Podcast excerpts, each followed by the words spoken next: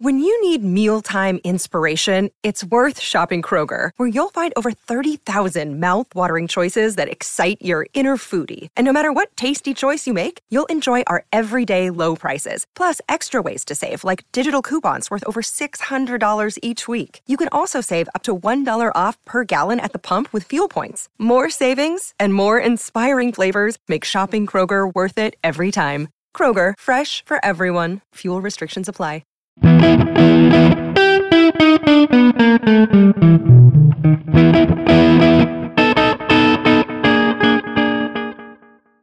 Bom dia, Rádio Diálise. Aqui quem fala é o Lucas e hoje nós estamos aqui no podcast do Nefropapers. Nefropapers, que para quem não conhece, é o nosso podcast sobre nefrologia, nefrologia e terapia intensiva, nefrologia e cardiologia, e hoje nefrologia e nefrologia mesmo. Nada mais nefrológico do que o nosso DOPS. Então, eu estou aqui hoje com o Dr. Roberto Pecoar Filho e a doutora Viviane Cálice Silva. Tá? O Dr. Roberto Pecoar Filho ele é o diretor científico do programa DOPS. Ele é responsável pelos três braços do programa, incluindo aí peritoneal, doença renal crônica, conservador e também diálise, professor titular da PUC do Paraná. Estamos também com a doutora Viviane Cálice, que é nefrologista da Fundação ProRim e é membro do Working Group do Secadops desde 2021. Sejam muito bem-vindos. Prazer estar aqui de novo com você, Lucas, nesse podcast que eu sei que é, tem uma enorme audiência no Brasil. E eu estou super feliz de poder estar aqui participando também junto com vocês para falar desse assunto que a gente curte muito. Beleza. Então, é, só para situar o pessoal até em casa, a gente vai falar um pouco sobre o DOPS e depois sobre o Secadops, que é o braço do, do, do DOPS, que inclusive a gente tem aí uma participação no Brasil, né? Então, começando então perguntando para o pro professor Pecuar se ele pode contar um pouco para a plateia o que, que é o DOPS, qual é o seu principal objetivo e por que, é que o estudo é tão importante no campo da doença renal crônica. Legal, Lucas. O, o, o DOPS ele, é, foi criado em 1996, né? então tem 28 anos de duração. Foi uma criação da de, né, de professores da Universidade de Michigan, né, onde a gente ainda está baseado hoje, né, quase três décadas depois.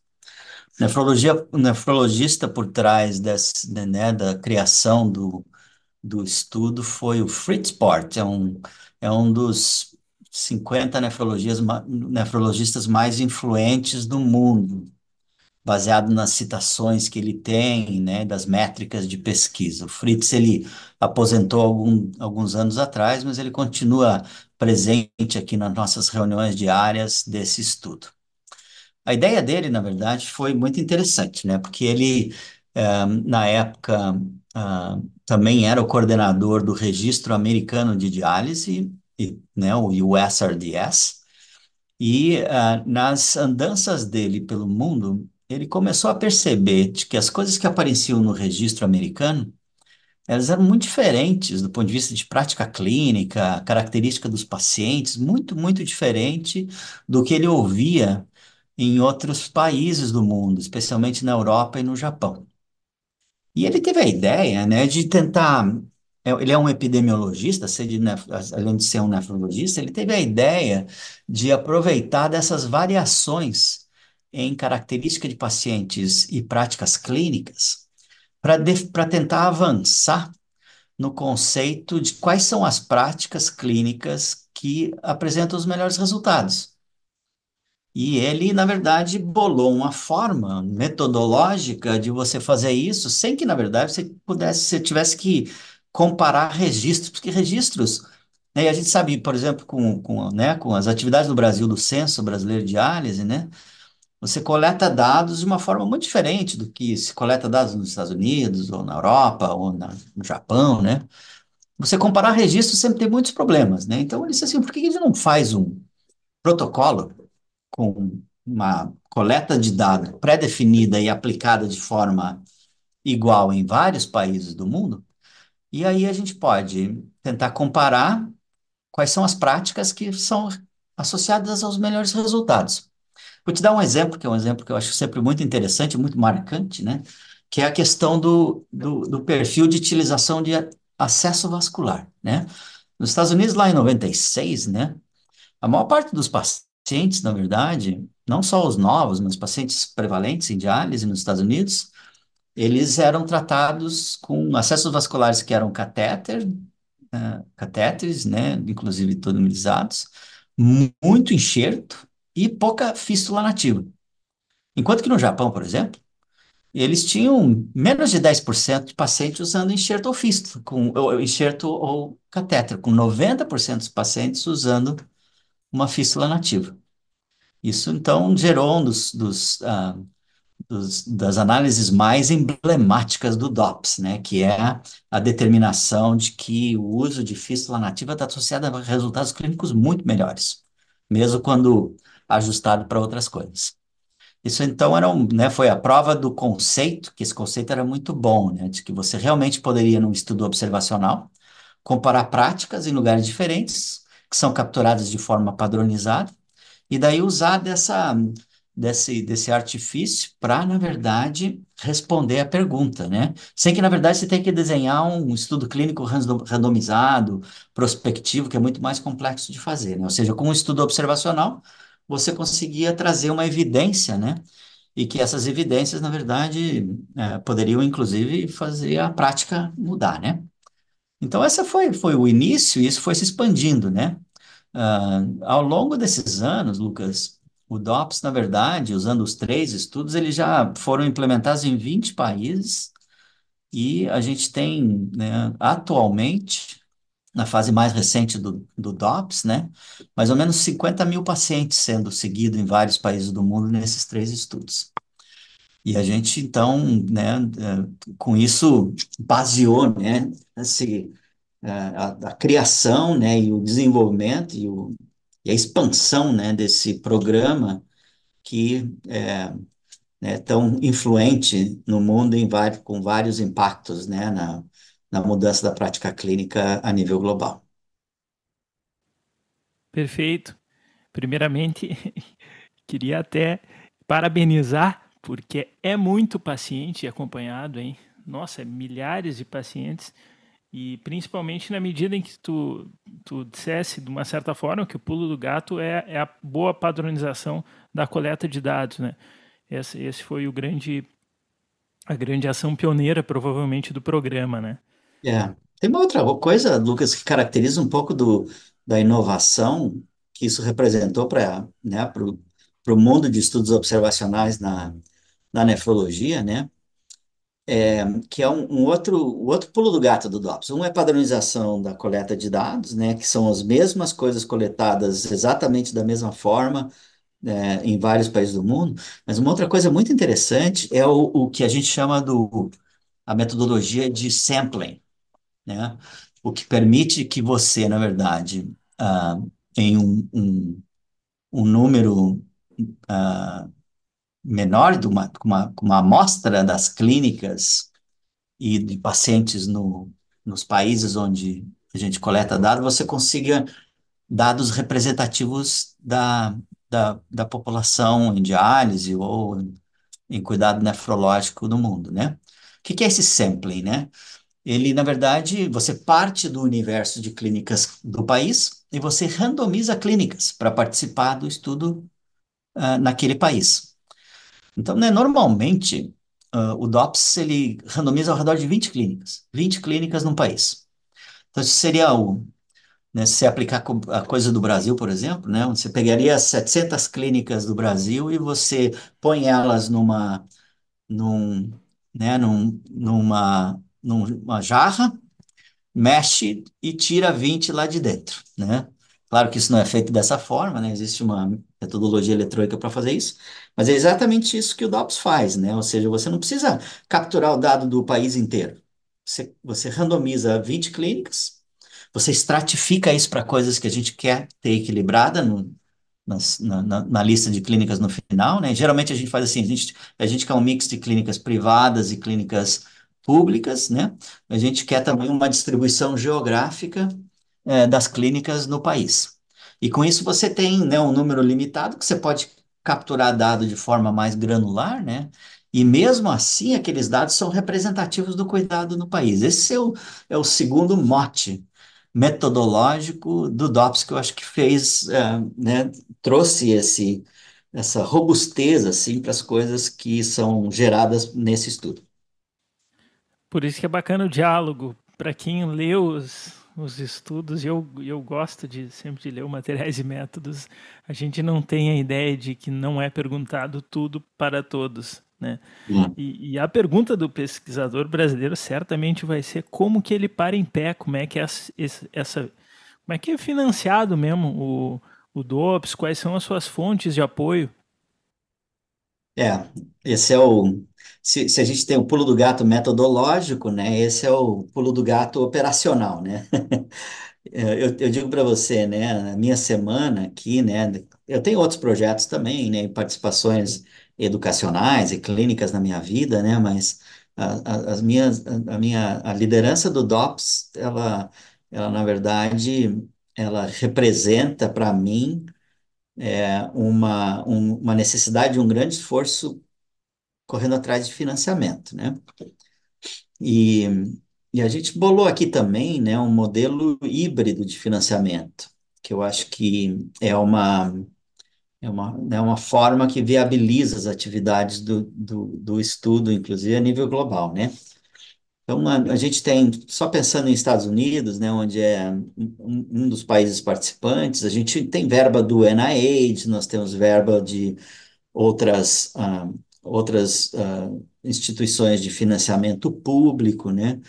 A gente tem também uh, um consórcio de empresas que contribuem com o DOPS, e ao contribuir, elas também podem trazer as perguntas do ponto de vista deles para, ser para serem respondidos nas nossas, nos nossos projetos de pesquisa. Né? Então, eu diria assim, né, é, que o modelo de financiamento do DOPS é um modelo híbrido, né, com, com financiamento público em alguns países. Alguns países, na verdade, o financiamento é 100% público.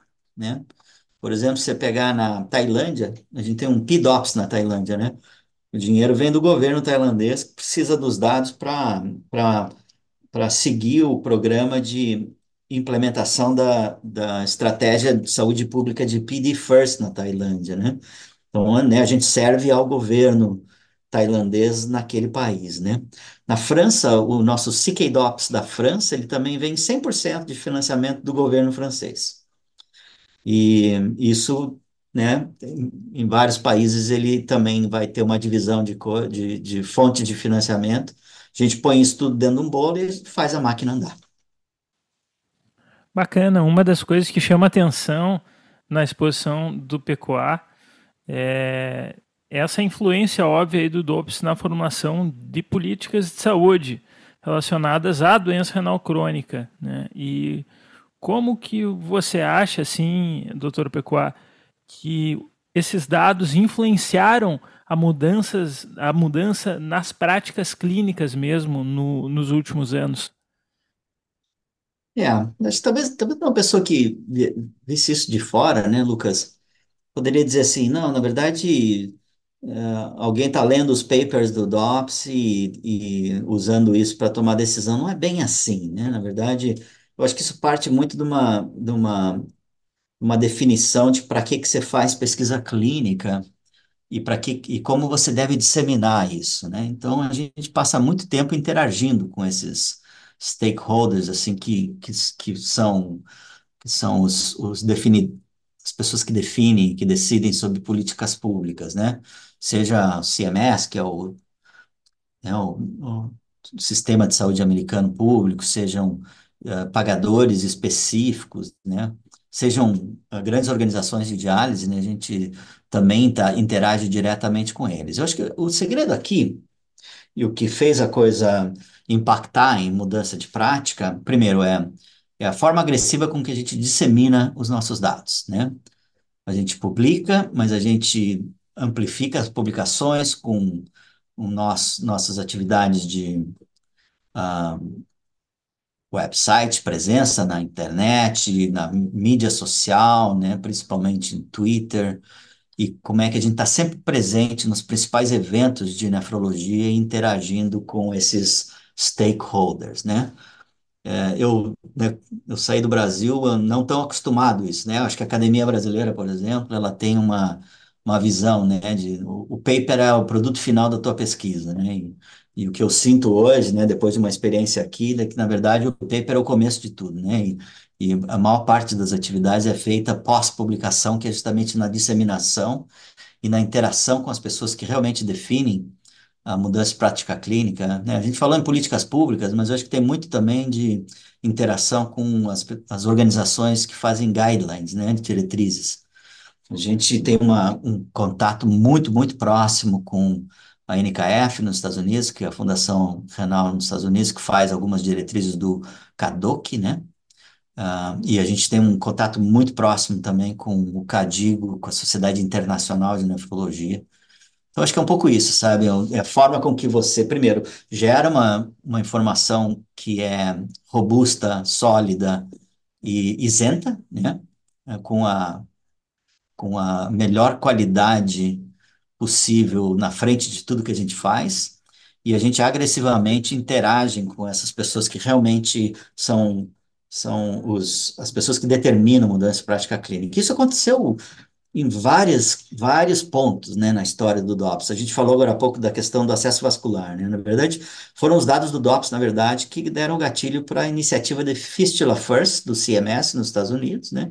e que mudou completamente o padrão de uso de acesso vascular nos Estados Unidos, para aquilo que eu descrevi lá na frente, né, no fim da década de 90, para um modelo agora que é muito parecido com o modelo europeu, por exemplo. Né? A gente não chegou perto dos japoneses, mas é difícil de competir com os japoneses, principalmente em, em termos de melhores práticas clínicas em diálise, né? Acho que esse é um pouco do, do, né, do porquê, né, que essas coisas acabaram impactando realmente em prática clínica, que eu, eu, eu, fico muito feliz de ver isso acontecer e continuar acontecendo, né? Como brasileiro, nós somos orgulhosos, né, porque é, aqui no Brasil a gente tem um braço do DOPS que é o Secadops. E eu queria perguntar, é, então, para para a doutora Viviane como foi a experiência, como é a experiência aí de trabalhar num, num estudo desse tamanho aí, dessa envergadura. Olha, Lucas, para mim realmente é gratificante, né, estar tá mais envolvida nos últimos anos aí com, com o Secadops, é, através dessa oportunidade aí que o professor Pecuá, né, trouxe para a gente. E acho que o mais importante de tudo, né, é ressaltar que não fosse uh, aos esforços de, de, de, um grupo há alguns anos atrás, né, para inclusão do, do, do, país no estudo, né, eu certamente não estaria tendo essa oportunidade hoje, né, então, conversando um pouquinho com o Pequá sobre essa questão de como foi que é, surgiu né, essa possibilidade da, da, inclusão do Brasil no estudo CECADOPS, que a gente entende um pouquinho melhor, né, é, apesar de eventualmente já existir o interesse de conhecer melhor as práticas clínicas do, do tratamento do paciente com doença renal crônica em, em estágio né, conservador, não dialítico, por, por parte da, da Arbor Research, do consórcio em si. É, na época, lá, em, antes de 2012 mesmo, a própria SBN, representada pelo Dr. Pequá, que na época era diretor científico da SBN, e também através do, um contato prévio que o Dr. Antônio Lopes tinha junto à Arbor Research, por ter feito parte da sua formação no grupo, né? É, que essa, que essa, é, é, que o Brasil teve então a oportunidade de ser incluído nesse estudo, né? Inicialmente foi, foi feita então uma pesquisa para tentar entender melhor como que era feito o cuidado do paciente renal crônico em tratamento conservador no país. Isso também liderado é, pelo, pela SBN, representada pelo PQA na época, né? E foi evidenciado então que a maior parte do cuidado era feito realmente nas clínicas de diálise, então, é, o Secadops, então, no Brasil, ele foi lançado em 2012, com financiamento da indústria e, e de certa forma, coordenação, chancela da SBN, e através desse estudo, então, é, é, houve uma grande oportunidade para a comunidade nefrológica brasileira de entender melhor o manejo da doença renal crônica no nosso país, assim como compreender as práticas clínicas locais quando comparadas aos demais países participantes. Né? Eu acredito que, ao longo desses anos de segmento, com todos os dados já analisados, variáveis é, descritas e publicadas, é, é, é nos trouxe a possibilidade de compreender melhor essas práticas clínicas do nosso país, que em grande parte se assemelham ao que é feito no restante do mundo, e também nos, nos potencializou evidenciar as limitações que a gente enfrenta em termos de disponibilidade de tratamento, das complicações da doença, entre, entre outras questões. É interessante, né, saber que o DOPS acabou entrando no, no Brasil com uma associação entre sociedade e indústria mesmo, que foi isso que possibilitou, então. É, muitas vezes a gente olha e, e, fica até um pouco receoso com quando a gente enxerga a indústria em políticas públicas, mas de uma certa forma a gente acaba sendo é, dependente. É melhor tê-los do que não tê-los, né? Se for para ajudar aí em grandes, em grandes programas como esse, né? é, falando em diferenças e limitações e até em sociedade, é, uma curiosidade até que eu tenho, é, eu queria perguntar, é como que as diferenças culturais afetam o tratamento e a gestão também da doença renal crônica nos países. É uma coisa que eu queria adicionar em relação a essa essa relação, né, da introdução do DOPS com a Sociedade Brasileira de Nefrologia, a comunidade brasileira, são duas coisas, Lucas. Aqui, uma, além do que a Viviane falou, né? Uma é, é, é a, a, participação mais ampla do Comitê de uh, Censo e Registro da SBN, na época, que facilitou o processo, né, esse processo de levantar as clínicas para participarem, né? Especialmente o Ricardo Cess, né? que também é um dos membros do comitê diretivo do, do, do e, e também os outros membros da época, né, uh, que é o Josemir Lugon e o Tomé, teu, teu conterrâneo aí de Porto Alegre. É, eles foram envolvidos em muitas discussões iniciais. E, e depois, né, juntamente com uh, o Antônio, a Viviane e outros, né, tem uma, tem uma presença brasileira aí nessas publicações do, dos estudos, né? É, que inclui também ah, dois, duas pessoas da área de diálise peritoneal, que é o Tiago de Moraes e a Ana Figueiredo, também gaúcha, né? E por último, outra pessoa que acabou se envolvendo muito de perto, né, que é o Marcelo Lopes, né, um nefrologista que é da Bahia, está de volta para o Brasil agora, que também foi envolvido em muitas dessas publicações, além de um, um menino novo que está entrando aí, que é o Murilo Guedes. É, você imagina, né, 20 países, né, espalhados pelo mundo, a gente tem realmente uma diversidade cultural, né, que reflete muito em, em questões de hábitos de vida, né, em questões de estilo de vida, é, que realmente tem sido uma, eu, eu diria, Lucas, uma oportunidade, por outro lado, um desafio também de como se lidar com essas diferenças, né? É, eu acho que começando com, com os desafios, né? A gente, né, uma das coisas que a gente, que, que também é, é única do, né, no, no, na nossa plataforma de estudo é, é a quantidade de informações é, capturadas direto com o paciente que a gente tem, né? Isso é uma coisa que nem sempre fica muito óbvio, assim, né? Mas uh, boa parte do dado coletado vem de questionários que são aplicados para pacientes, né? Isso foi, né? O, DOS foi pioneiro nisso, né? Hoje em dia parece que, né? Quase toda, toda iniciativa tem essa questão centrada para paciente, né? Mas né, o DOPS começou a, a capturar, por exemplo, questionários de qualidade de vida, de uh, estilo de vida, de opinião de paciente, de satisfação de paciente há, há mais de 15 anos, né? Então, acho que é, isso, é, essa é a, a oportunidade gerada, né? Por outro lado, isso traz um desafio, né? Porque a gente vê que mesmo os, as mesmas perguntas perguntadas para pacientes em lugares diferentes do mundo vai ter um pouco de uma interpretação um pouco diferente, né? E que a gente tem que levar em consideração nas nossas na nossa na, na, forma com que a gente compara, né? É uma mas realmente traz uma, uma riqueza, né? E que, e que deu a possibilidade de se de se gerar, né, dados que abriram os olhos de muitos muitos uh, muitos países, muitas comunidades para diferenças importantes ou até disparidades, né?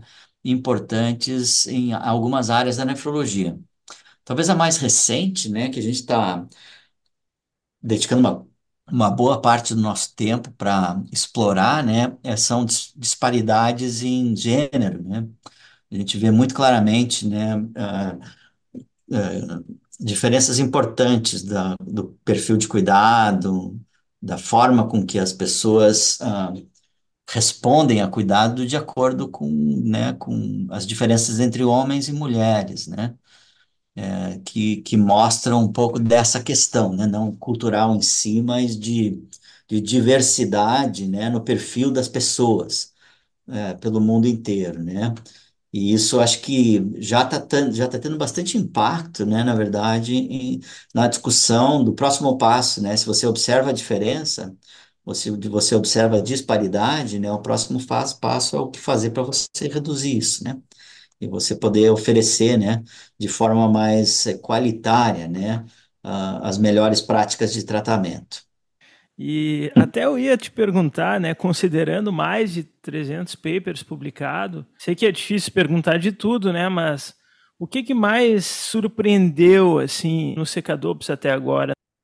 Olha, pensar algumas coisas, né, eu gosto muito, você estava lá aquele dia do, no Sul Brasileiro, que eu falei um pouco sobre a, a questão da, da das mudanças ao longo da, das décadas em práticas clínicas e como que ah, algumas poucas mudanças em práticas clínicas foram responsáveis pelos grandes benefícios de melhora de sobrevida de paciente em diálise, né? Esse eu acho que é um, é um paper que eu acho muito... Ele não é necessariamente surpreendente, né? Mas acho que ele é muito marcante para mim, do ponto de vista de entender o valor desse tipo de segmento longitudinal, né? Ele definiu que, na verdade, se você, se você promove bom acesso vascular, se você controla melhor o fósforo, se você reduz o ganho de peso interdialítico, é, você, na verdade, consegue justificar boa parte do, do que a gente melhorou de sobrevida de pacientes ao longo desses últimos 30 anos de cuidado eh, de pacientes sem diálise. Eu acho muito, uma coisa muito interessante. Bacana. E Viviane, em quais, desse, quais desses estudos você esteve envolvida aí? Gostaria de comentar. Então, Lucas, é, eu, eu, como, como membro né, dos working groups, eu tive a oportunidade de participar de alguns dos estudos, assim, mas um dos, dos, dos principais que, que eu considero assim é, é o o artigo que a, abordou as diferentes práticas clínicas relacionadas ao tratamento da dislipidemia em pacientes com doença renal crônica, né? E me chamou bastante atenção, assim, né, o, o quanto varia a, a, a, consideração em relação ao ponto de corte, né, que a gente usa como nefrologista, né, para indicar o tratamento da dislipidemia desses pacientes com estatina ou não, né, então apesar de várias diretrizes aí da, da área da cardiologia indicarem é, alvos de tratamento bastante reduzidos nos pacientes com doença renal crônica, né, que variam aí de 50, 70 é, é, miligramas de, por decilitro de LDL, né, para pacientes com estágio mais avançado da DRC, a gente tem aí na, na práticas, a grande maioria dos, dos, nefrologistas, mundialmente falando, inclusive no Brasil, considerando como alvo de tratamento abaixo de 130, né? o que vai bem bem ao encontro do que é preconizado pela última diretriz do CADIGO, né, que é realmente aquela estratégia de iniciar a medicação e, e não necessariamente monitorar alvo, né, de tratamento. Então isso foi bastante surpreendente para mim, assim, né, porque considerando a, o elevado risco de mortalidade cardiovascular que esses pacientes têm, é, é uma questão que a gente, sem dúvida, tem que reavaliar e, e, e, e repensar, né. É, é, é, contribuindo um pouquinho com a, com a, pergunta anterior, ali referente aos artigos, acho que, não sei se o PECO concorda comigo, mas uma das coisas que eu achei muito interessante também em relação às publicações, especificamente com os dados do CKDOPS, foram a, a, os, os, achados relacionados à, à associação entre, entre déficit de ferro com, com qualidade de vida, cognição e desfecho cardiovascular, né? Então, uma coisa que às vezes a gente, a gente até pouco tempo atrás considerava, né, a reposição de ferro para os pacientes visando principalmente correção de anemia, né? Vários estudos na literatura vêm mostrando aí que isso também é importante para minimizar né, o risco de descompensação de ciência cardíaca, e no CKDOPS a gente foi né, também capaz de mostrar o benefício disso para outros desfechos, como, né, eventos cardiovasculares novos, etc. Então, acho que realmente, como você comentou, Lucas, é, são muitos artigos, né, muito, muita informação e que, sem dúvida, é, de uma forma ou de outra impactam né, nas nossas práticas clínicas e, e como a gente conduz o tratamento dos nossos pacientes. É interessante a robustez da possibilidade do acompanhamento tão longitudinal de tantos pacientes e algo que o Dr. Roberto, inclusive, até comentou no sul brasileiro, possibilidade de considerar isso como um grau de evidência não tão longe do ensaio clínico, né, randomizado, considerando eh, esse acompanhamento. Entrando nessa seara, eu me obrigo a perguntar quais as novas tendências emergentes na pesquisa da doença renal crônica que apareceram reveladas pelo Secadops. E aí talvez eu, eu esteja até perguntando um pouco sobre os resultados exploratórios. É, isso é verdade, sabe? Eu, eu ouço muito isso, né? Andando por aí falando sobre os nossos resultados, né? Inclusive, teve um cara uma vez, Lucas, que chegou e falou assim: ah, é culpa de vocês, na verdade, o fato de que a nefrologia, durante um tempo, teve pouco estudo clínico randomizado e controlado, como se fosse culpa nossa, né? É, ele estava tava brincando, né? E, mas eu acho que é uma verdade, né? Eu acho que, na verdade, o, a, a comunidade, eu estou falando tanto a comunidade científica, né, as organizações de diretrizes e também as pessoas que, que, né, que implementam práticas clínicas no dia a dia parecem ter sido sempre muito confort, estado muito confortáveis, né, em você olhar alguns desses resultados e, e, e, e, e traduzir isso para mudança de prática clínica, né?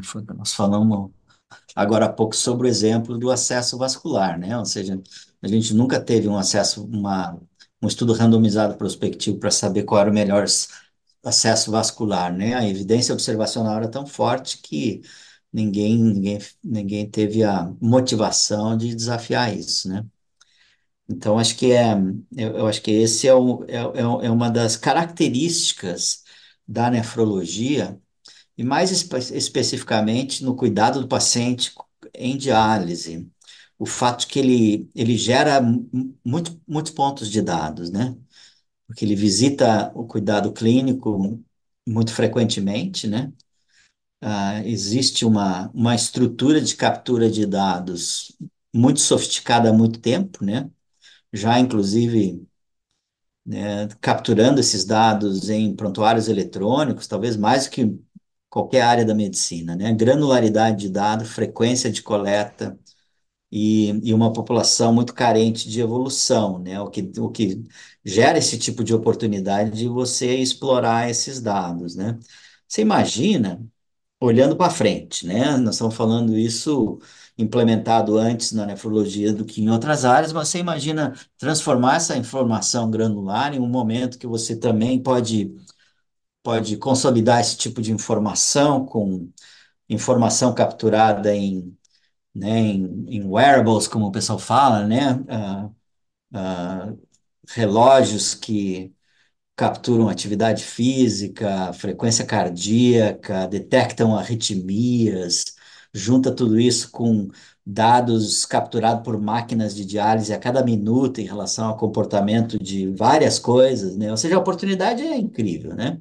Então, olhando para trás, eu acho que é um pouco isso, né? A gente já tinha uma oportunidade única de explorar os dados, eles foram pareados com essas metodologias que nós falamos durante esse episódio hoje, e por trás disso, um, né, uma comunidade internacional de gente com boas ideias, perguntando coisa, e um grupo muito bem estruturado do ponto de vista de poder analítico, metodologias inovadoras também na hora da análise de dados, uh, fez, uh, esse, né, fez esse, né, esse, essa, esse grande volume de coisas surgirem e gerar um tipo de evidência na nefrologia que é um pouco diferente da cardiologia, onde quase tudo é gerado por estudo clínico randomizado prospectivo, né? Então, isso é olhando para trás um pouco. Olhando para frente, eu vejo que a gente tem agora o desafio de dar os próximos passos, né? E de você dizer, né, agora com inteligência artificial, com machine learning, com novas metodologias, o que que você pode fazer para frente, né? Inclusive em coisas que possam, na verdade, corrigir algumas perguntas que eram- foram difíceis de serem respondidas com o estudo observacional, agora sim contribuindo para mais estudos randomizados prospectivos, né? A gente já, já tem feito muito isso recentemente, né? É usar a nossa base primeiro como, por exemplo, servir de controle, de grupo controle para um estudo ah, né, comparativo, em que você randomiza somente pacientes para intervenção e usa a base do DOPS como grupo controle. A gente está né, com estudos em andamento para fazer isso, acho que vai ser uma coisa muito interessante, né? Ou então você usar os dados que a gente tem para planejar estudos clínicos randomizados para frente, de uma forma mais eficiente, entendendo muito bem do perfil daquele paciente que a partir de um certo momento vai ser randomizado para uma terapia, talvez né, um, em modelos que você pode continuamente randomizar pacientes, né? Eu acho que essa, essas são as oportunidades que, né, que eu vejo para essa base que foi formada, né? Que é uma base de massa crítica de gente, esse networking internacional de acesso a clínicas, pacientes investigadores locais, e, essa, e esse modelo de uma, né, de uma reputação e uma, e uma, né, uma, uma interação com vários stakeholders que permite que tudo isso possa se transformar em mudança de prática clínica, né? Um pouco, um pouco disso que eu vejo, né? Esse momento de passado, presente e futuro. Perfeito, um horizonte até promissor, é, considerando sempre que em nefrologia o horizonte nunca parece ser promissor. Né? A interpretação de todos esses dados que são coletados, de uma certa forma, até de forma automática, né? porque o paciente renal crônico, de uma certa forma, ele também termina sendo refém da diálise e, portanto, coletando, queira ou não queira, muitas informações ao longo da, da sua passagem. Né? E, e Essa, na verdade, é uma outra, uma outra mudança recente, né? É, no, na forma com que a gente coleta dado e como a tecnologia vai, vai moldando isso, né? Uh, a gente, em vários países, e no número crescente de países, a gente está trans, transformando a nossa coleta, que era sempre feita com uma né, com uma, uma estrutura para coleta direta de dados de paciente para um modelo de extração de prontuários eletrônicos, né? Nossos ouvintes no Brasil sempre torcem o nariz quando eu falo isso, né? Mas eu acho que é, é isso, isso é, o uso de prontuário eletrônico para coleta de dados para pesquisa é um processo, né? Ele é um processo e a gente sabe que no momento, a primeira vez que você for, for fazer isso, não, você não vai ter o dado com a qualidade que você precisa. Mas isso é uma tendência mundial, né? A percepção que os grandes sistemas de saúde, né, têm do valor do dado, né? Então, o prontuário eletrônico foi usado para facilitar a cobrança de conta, né? Esse é um modelo tradicional, para um modelo onde ele é usado para que você gere a riqueza que pode ser gerada com um dado de boa qualidade, né? Então, os grandes sistemas médicos em vários países no mundo onde a gente trabalha, inclusive aqui nos Estados Unidos, já se convenceram disso há muitos anos, né? E foram introduzindo na, no processo de cobrança da forma com que o médico, o enfermeiro, né, os grupos de prontuário eletrônico coletam dados, para um modelo em que a intenção de fazer aquilo não é primariamente para ter uma boa conta que pode ser cobrada pelas coisas que são geradas ali, mas sim para você ter um dado que você possa transformar aquele dado em riqueza, né? E isso foi uma revolução na, no processo de geração e nas oportunidades de geração de dado para pesquisa ou para planejamento, baseado simplesmente em coleta de prontuário eletrônico. E, seguindo então na mesma, na mesma conversa, falando sobre o futuro, Viviane, quais são os futuros desafios do Secadops e, e também para pesquisa sobre doença renal crônica que tu enxergas ali quando a gente passa é, toda essa renovação provável aí para o Brasil que o PQA nos passou? É, então, Lucas, é, eu acho que a nível de Brasil, assim, atualmente, um dos principais desafios que a gente tem enfrentado em relação ao CKDOPS em si é realmente em termos de, de financiamento, né? O grupo está aí ativamente é, analisando potenciais parceiros para que a gente possa, então, seguir o estudo no país.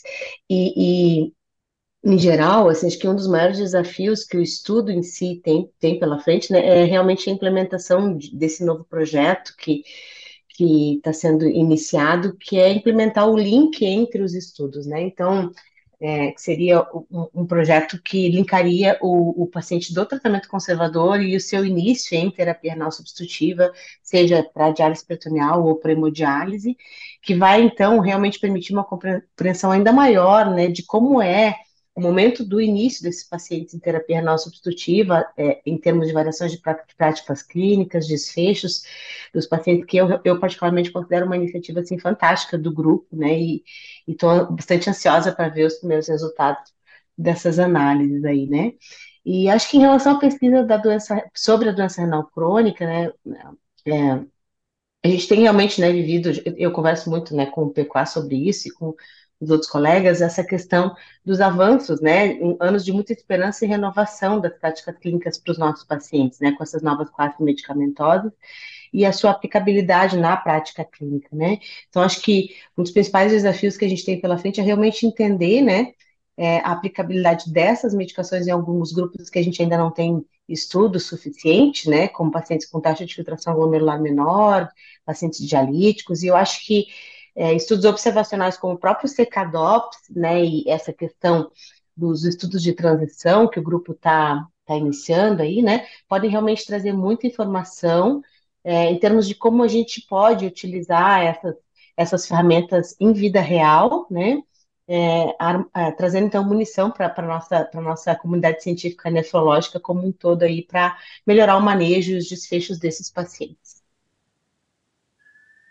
Com certeza, muito interessante o acompanhamento dos pacientes, um mundo com e sem inibidor da SGLT2, talvez Secadop seja a única forma, né, até de, de acompanhar esses pacientes no, no prazo longo mesmo. É, vamos chegando no, no final aí do podcast, agradeço imensamente ao Dr. Roberto Pecoa Filho e à doutora Viviane Cálice Silva por ter nos elucidado um pouco daquilo que também passa pela esperança do nefrologista, que é o possivelmente o maior estudo aí de acompanhamento de pacientes com doença renal crônica e também pacientes em diálise. Ah, eu acho que, que né, estudos como o DOPS, CECADOPS, né, PIDOPS, enfim, nos trazem realmente oportunidades únicas assim para entender melhor a nossa população, entender melhor onde estão os nossos as nossas deficiências e, e, e, e forças, né, o que a gente faz de melhor e o que a gente ainda pode melhorar, né. Eu, eu, eu acho que o, trabalhando né, já há mais de 10 anos na nefrologia, assim, uma das coisas que, que me chama muito a atenção e, e cada vez mais aumenta né, essa, essa vontade de, de trazer né, um tratamento melhor para os pacientes e uma, e uma perspectiva melhor, né? Não que a, que a diálise seja um tratamento ruim, obviamente que não é, mas quanto mais a gente conseguir postergar isso, né? E por isso a minha, a minha paixão e, e alegria por estar envolvida no CKDOPS, né? É, é, acho que mais a gente ganha, né? Em termos de, de, de economia para o sistema de saúde, em termos de qualidade de vida para os pacientes, enfim, né? Sobrevida, etc, etc. Então, eu realmente acho que, que a gente está aí numa, numa era muito importante e, e acho que o, o, o DOPS e o CKDOPS e suas outras vertentes têm só mesmo a agregar cada vez mais para as nossas práticas clínicas e em geral, assim. Então, seria isso, acho. É, eu acho que ponto de vista global, né, as atividades elas uh, né, vão se manter uma, né, no, do, desse ponto de vista, né, dessa estratégia historicamente utilizada. Eu acho que o que a gente vai ver mesmo são é, é o impacto dessas dessas inovações e dessas novas ideias, né, que vão ser facilitadas por novas metodologias e tecnologias vão trazer para esse para essa plataforma de análise de evidência de mundo real, né? Terminando com a com uma visão assim para o Brasil, né? Eu fiquei muito contente, na verdade, Lucas, desse ano ter tido algumas oportunidades, né, de, de falar especificamente sobre isso e usar dessa, dessa oportunidade que eu tenho, né, de estar na liderança do, dos, dos estudos hoje para compartilhar isso com a comunidade brasileira, né? E eu, eu gostaria né, de, de ver mais, mais oportunidades, né, da gente, é, não só para estudos como o que a gente fez no Brasil, né, mas coisas que a gente vá mais para frente, de uma evolução na, no entendimento da epidemiologia da doença renal crônica e da diálise no Brasil, né. A gente tem um, um censo histórico, né, muitos anos funcionando, né, nós temos uma, né, algumas iniciativas de registro, nós temos um, acho que já um bom registro de transplante no Brasil, né, é, e iniciativas pensando em né, um registro mais representativo na área de diálise, e, e dados vindo desde doença renal crônica na população, né, ou seja, tem muita evolução né, na, no entendimento da doença renal crônica em todos os seus estágios no Brasil no, nos próximos anos, né? Que a gente tem que trazer essa cultura, né, de que a gente, além de gerar esses dados, a gente tem que, ser, tem que ter esse esforço de disseminar, né, gerar fóruns de discussão, dar visibilidade para essas, para essas informações e, principalmente, começar a interagir com gente que faz diferença saber sobre esse dado, né, como a gente falou hoje, que são as pessoas que são né, responsáveis pelas políticas de saúde mesmo, né, se a gente não fizer isso, o dado fica subutilizado, né? Eu acho que é, é um pouco, pouco dessa, dessa oportunidade com mais, mais informação para ser compartilhada que a comunidade nefrológica no Brasil e as lideranças, todos juntos temos que, né, que partir para essa, para essa discussão, para essa é, aplicação, né, do dado em coisas que, em última instância, vão ser boas para o paciente, vão ser boas para o país, né? Inclusive vão ser boas para o nosso sistema de saúde. Perfeito, Roberto. Muito obrigado. É, obrigado, Viviane. Inclusive, Roberto, a gente deixa, claro, sempre o Nefropapers aberto para é, comentários sobre publicações, enfim, é, sabendo que, que boa parte, então, é, do resultado final se deve à publicidade dos dados e assim chegando na ponta, né, no, no nefrologista, no médico e também no paciente, que são é, com certeza os maiores beneficiários do programa. Né? Obrigado, ouvinte. Esperamos que o ouvinte tenha aprendido tanto quanto eu e considere compartilhar esse episódio, que é um privilégio saber os bastidores aí também do DOPS e do CKDOPS.